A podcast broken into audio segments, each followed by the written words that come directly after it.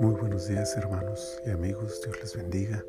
Hoy es el día martes 30 de marzo del año 2021. Estamos a punto de terminar este mes.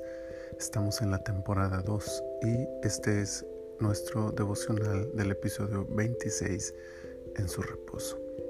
Para esta ocasión he escogido el versículo 1 del capítulo 26 de Éxodo que dice, Harás el tabernáculo de 10 cortinas de lino torcido, azul, púrpura y carmesí, y lo harás con querubines de obra primorosa.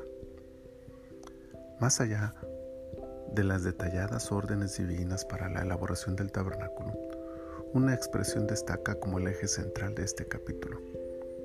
Todo el material a utilizar y toda la obra a realizar debía tener una característica.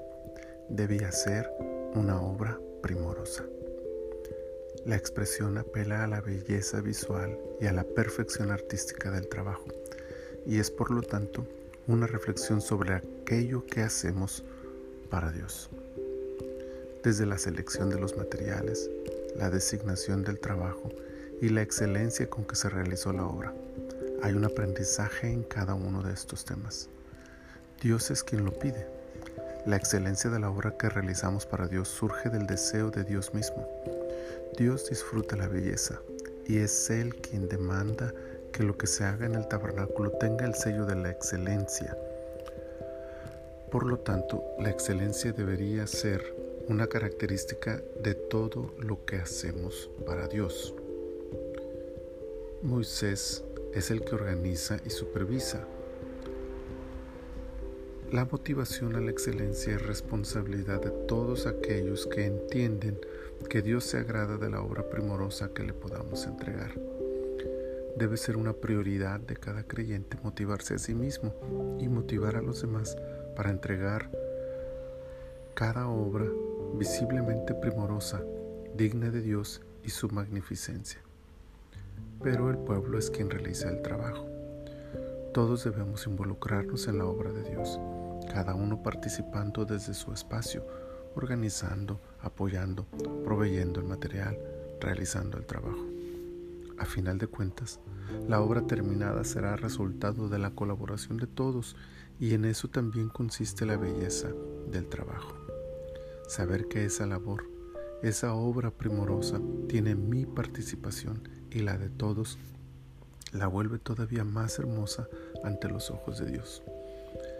El tabernáculo y todos sus elementos debían ser hermosos, una obra de arte en toda la expresión de la palabra. Hoy, todo lo que hacemos debe tener ese sello también. La excelencia y belleza ha de estar presente en aquello que realizamos para Dios. Por supuesto que esto incluye no solo el aspecto material, sino el moral y el espiritual. Cada obra que realizamos y toda nuestra vida debe ser una obra primorosa ante Dios. Construyamos un tabernáculo hermoso para Dios en nuestros corazones. Bendito Señor, gracias por mostrarnos el camino a la excelencia. Gracias por enseñarnos que tenemos que esforzarnos para cada día hacer mejor las cosas y hacerlas hermosas porque las hacemos para ti. Ayúdanos, Señor, entonces a mantenernos fieles a este principio y a poner todo nuestro corazón, todo nuestro empeño, todas nuestras habilidades y talentos en lo que hacemos, porque todo lo que hacemos lo hacemos para ti. Pero sobre todo, no solo en lo que hacemos, sino en lo que vivimos, en toda nuestra vida, Señor. Concédenos convertirnos en esa obra primorosa que te honre, que te alabe, que te glorifique, Señor, y de la cual tú te sientas satisfecho. Padre, gracias por este hermoso día que nos regalas. Te adoramos y te bendecimos, Señor, y te pedimos que nos bendigas durante este día en todas nuestras actividades y que glorifiquemos tu nombre en todas nuestras acciones. Muchas gracias te damos, Señor, en el precioso nombre de Cristo Jesús. Amén. Amén.